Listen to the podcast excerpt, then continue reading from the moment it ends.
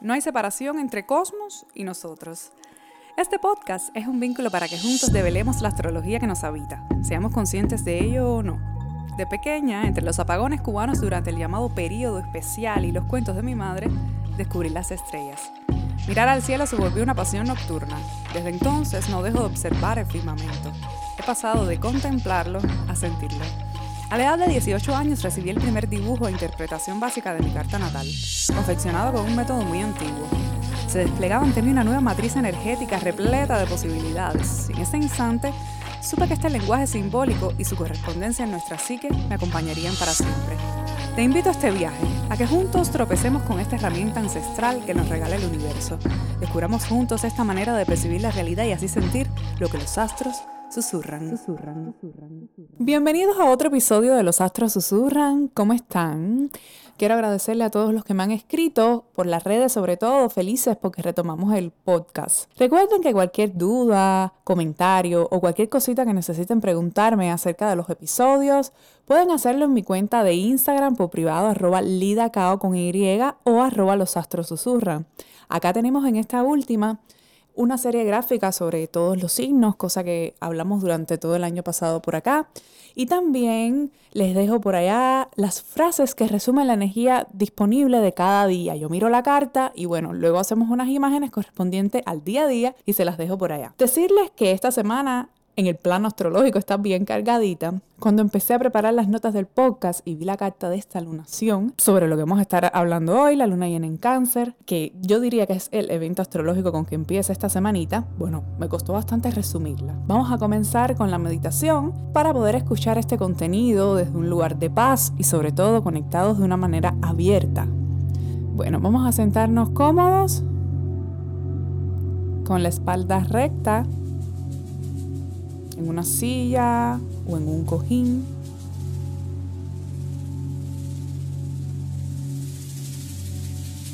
Nos enfocamos en el aire que sale y entra por la punta de nuestra nariz. Dejamos pasar las sensaciones y pensamientos.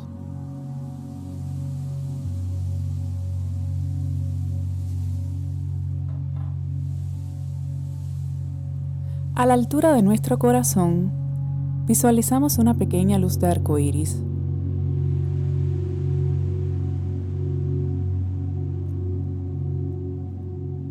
La luz se va expandiendo y llena todo nuestro cuerpo.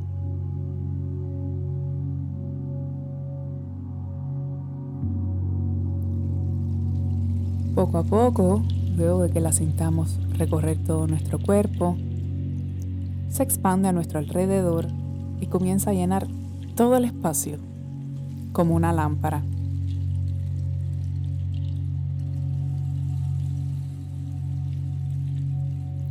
Emanamos esta luz que no conoce obstáculos, que no conoce enfermedades,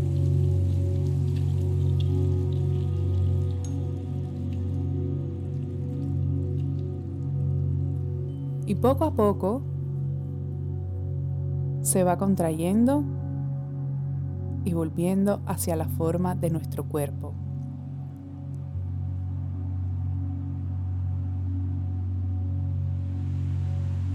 Se expande hasta volver a nuestro corazón y se disuelve completamente. Nos quedamos aquí por unos segundos.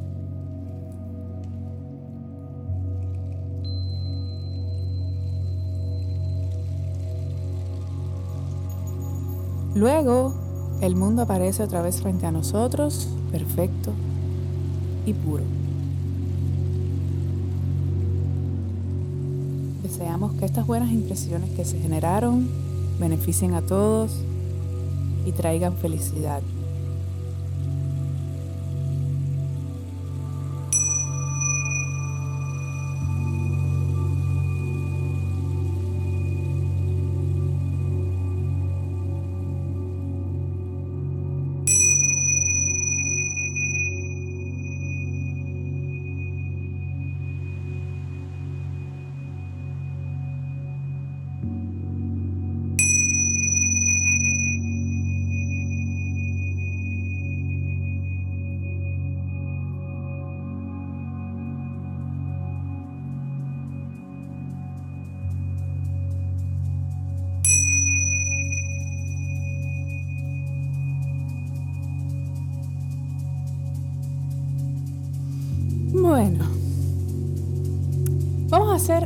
Pequeño recuento, aunque acá hemos hablado, pero ¿qué cosas son las lunas llenas? ¿Cómo se producen? Bueno, pues estas ocurren cuando el Sol se le para delante en un aspecto conocido en astrología como oposición, de manera que el Sol ilumina por completo a la Luna.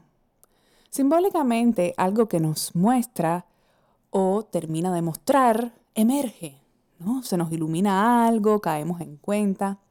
Cierra un periodo que empezó con la luna nueva en este signo hace seis meses, en este caso el 9 de julio. Así que yo los invito a recordar hacia esa fecha qué hacíamos, en qué contexto estábamos y cómo veíamos los temas cancerianos, o sea, toda esa herencia familiar, la memoria, lo conocido, esta idea de nido, de contención, tal vez dónde nos sentíamos cómodos y en ese entonces, con respecto a ahora, ¿qué cambió? ¿Qué siento distinto? Por ejemplo, si eres cubano, recordemos que sobre esos días aconteció algo importante para nuestro país y fue que el 11 de julio de manera orgánica salieron a pedir libertad muchísimos cubanos de diferentes regiones del país y digamos que hubo como un despertar masivo y definitivamente es una fecha importantísima que ha marcado un periodo importante en la historia de nuestro país. Por esa fecha ocurrió la luna nueva, recuerdo que yo escribí algo muy breve en mi Instagram y también se los dejé por Telegram tengo un canal de Telegram, Los Astros Susurran, que también pueden llegar por allá, suscribirse. Estaremos ampliando contenido del podcast por allá. Solo es pensar qué cerramos y a qué temas cancerianos damos apertura. Más específicamente podemos buscar dónde cae la lunación en nuestra carta natal, si la conoces. Si no la conoces y deseas conocerla o profundizar en el tema de tu propia carta, puedes escribirme. ¿Qué tienes en el grado 27 de cáncer Capricornio o en los últimos grados de Aries Libra? Este plenilunio nos toca a todos en un área. Pero si tienes algún punto como Sol, ascendente, luna o planetas en los grados mencionados, pues sentirás con mayor intensidad esta lunación. Por más emocionales, intensos o tal vez que tengamos esa ansiedad, insomnio. Por ejemplo, yo me he pasado toda esta semana anterior con insomnio. Acostándome tardísimo, no logro conciliar el sueño. Estos síntomas se pueden manifestar en las lunas llenas. Por ejemplo, yo, como les decía, empiezo a sentirlo casi siempre una semana antes. Mi cuerpo reacciona. O sea, es una cosa casi que instintiva. Algo que se libera, que se comprende, que desenlaza. El cuerpo va somatizando todo esto. Cada signo tiene un planeta o planetas regentes. Y decirles que cáncer es el único que está regido por la luna. Por tanto, la vuelve más emocional. La luna aquí, como está en su domicilio, está más intensa, más potenciada. Además, con el Sol en conjunción a Plutón, que es lo que queda enfrente de esta lunación, y Mercurio que está retrógrado, usualmente cuando ocurren estas configuraciones hablamos de que tal vez el escenario personal y colectivo nos pone delante situaciones, personas, para que a través de un proceso consciente de resignificación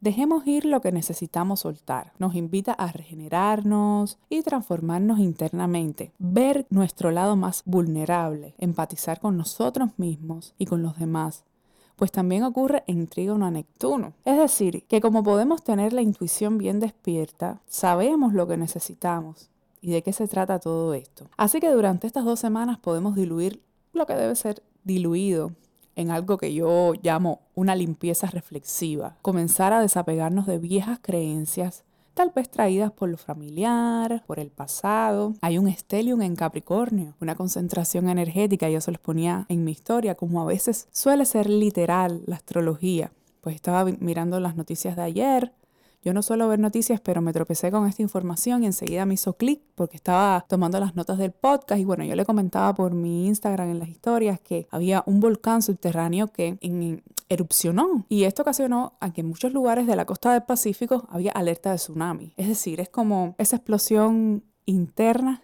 profunda que desde allí emerge hacia afuera. Todo un diluvio, una cantidad de agua. Cáncer Capri, totalmente. Y a mí eso me gatilló y dije, no, lo tengo que compartir porque realmente este stellium, como les decía en Capricornio, que es una, una acumulación de energía planetaria, varios planetas están ahí, y donde parte también de esta configuración se encuentra Venus retrógrada haciendo un trígono a Urano en Tauro, quien está retrógrado igual, pero que está a punto de ir directo con lo cual hemos estado revisando nuestra manera de vincularnos desde finales del año pasado y tanto la relación con amigos, parejas, familias, socios, nos ha proyectado probablemente puntos personales de cambio y nos ha mostrado que esa vieja manera de relacionarnos tal vez ya no nos funciona. Sería importante poner límites y reestructurar vínculos. Lo que deseábamos antes ya no es lo que deseamos ahora. Y aunque permanezcan puntos afines, la manera o la vía ha cambiado.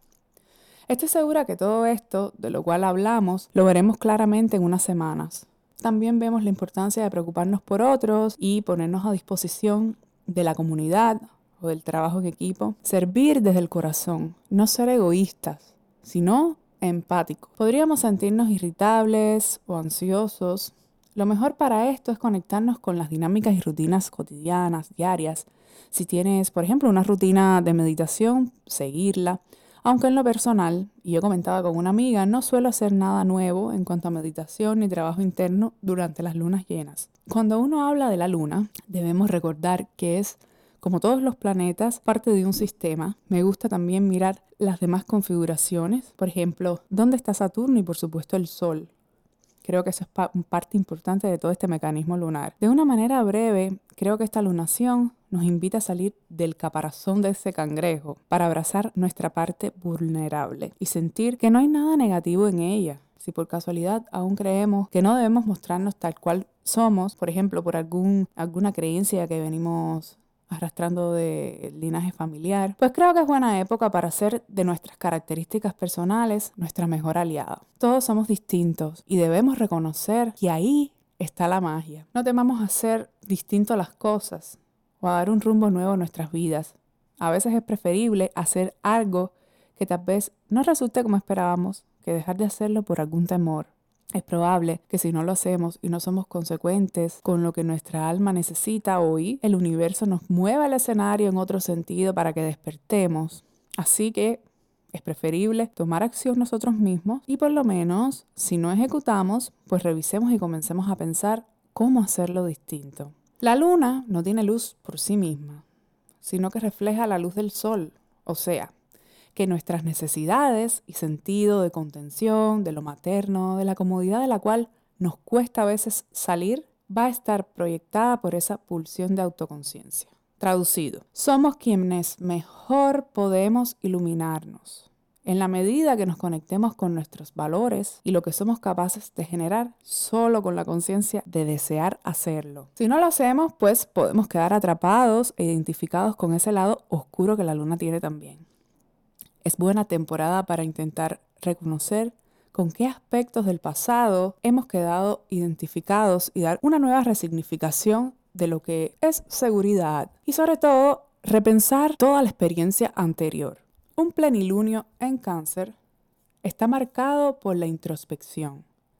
Las cualidades maternas se podrían potenciar, pero todo lo demás que acontece como parte de ese sistema nos puede llevar a revisar las dependencias la relación con nuestra madre o con la figura materna y además, en el caso de las que somos madres, con nuestro hijo. Sería como repensar lo materno. También la idea de pertenencia. ¿A dónde pertenezco o creo que pertenezco? El sentido de hogar que entiendo por pertenencia, ¿no? Se forma una identidad por pertenencia en cáncer y yo les recomiendo escuchar ese episodio completo. Tal vez acumulo algo tratando de suplir emocionalmente alguna carencia. Son cuestiones que podemos respondernos. Es una buena etapa también para definir lo emocional porque puede darse el caso de alguien que manifieste una gran intensidad emocional o, por el contrario, que quede polarizado o se cierre y no, no exprese sus emociones o se repliegue. O también puede quedar en un terreno mental, en círculo.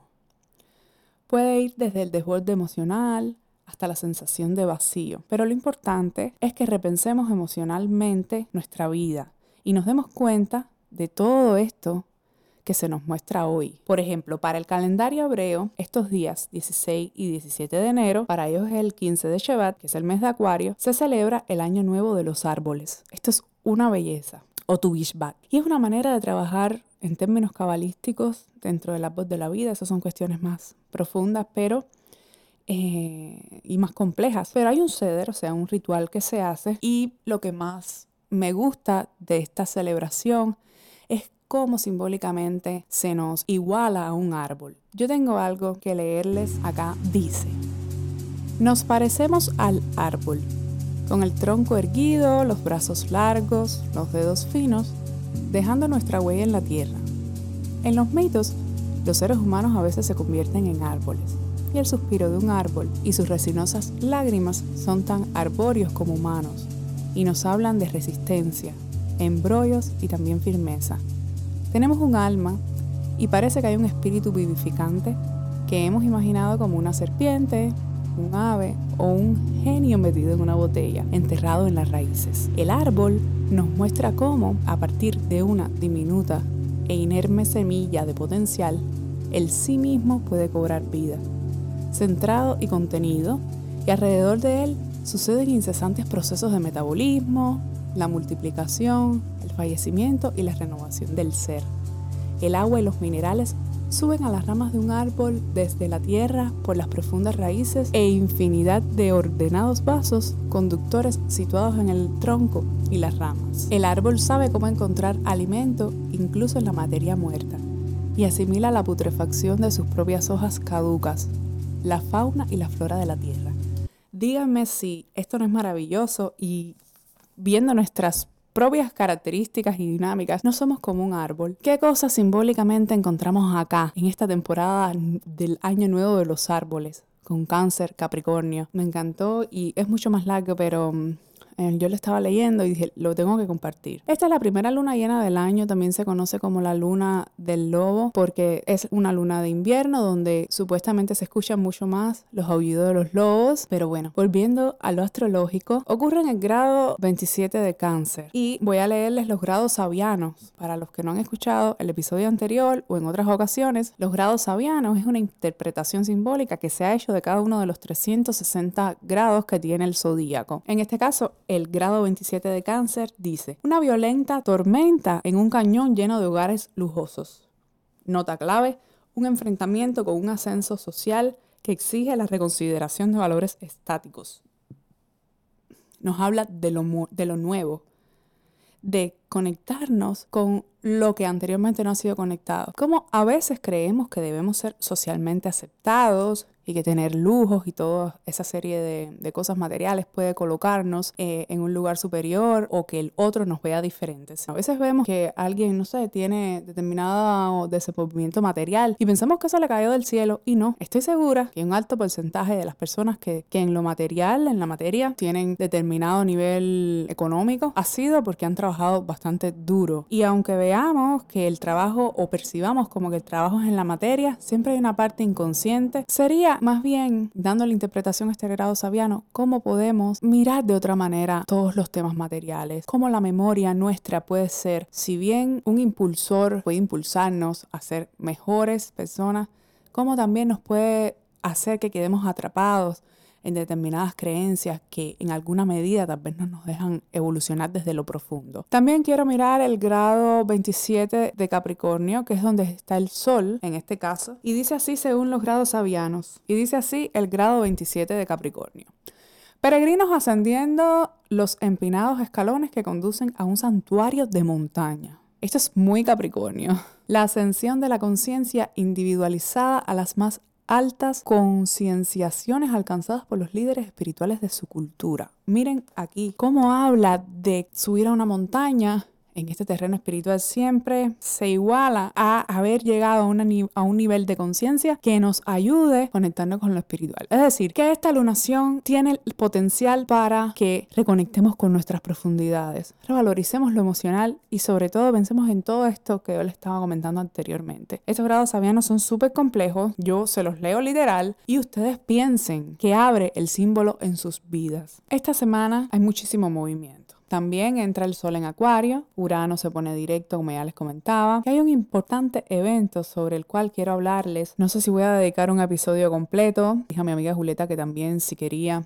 sumarse acá para hablar sobre todo esto. Y es que el 19 de enero cambian los nodos al eje Tauro-Escorpio, que desde el 6 de mayo de 2020 están en Géminis, Sagitario, en ese eje, que ahora se mueven y estarán en Tauro Escorpio hasta el 12 de julio del 2023. Por tanto, allí ocurrirán los próximos eclipses. Todo esto amerita un episodio completo, así que esto lo tendremos pendiente. Otra cosa que yo quería aclarar y es que dos personas esta semana a propósito del episodio pasado me dicen, Lida, junto con el episodio de los lunes, ¿por qué no hablas de los mejores días de la semana? Y yo le dije, mira, a mí en la particular no me gusta decirlo así, porque yo sí hablo de mejores a nivel inconsciente, el otro puede pensar o puede interpretarlo como que los otros días que no se menciona son peores. Ve todo esto desde una polaridad, a mí no me parece lo más provechoso, porque desde mi punto de vista, cada día es el mejor que tenemos, porque es una oportunidad en el presente,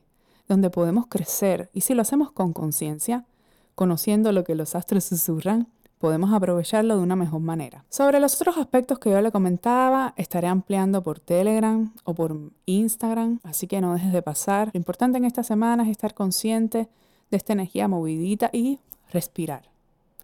Cuando tengamos un momento incómodo, hacer una pausa, reconocer que todo cuando cuanto vivimos en un nivel mayor, a gran escala, va a ser bueno siempre para nuestro crecimiento y sobre todo mantener la confianza de que todo va a estar bien.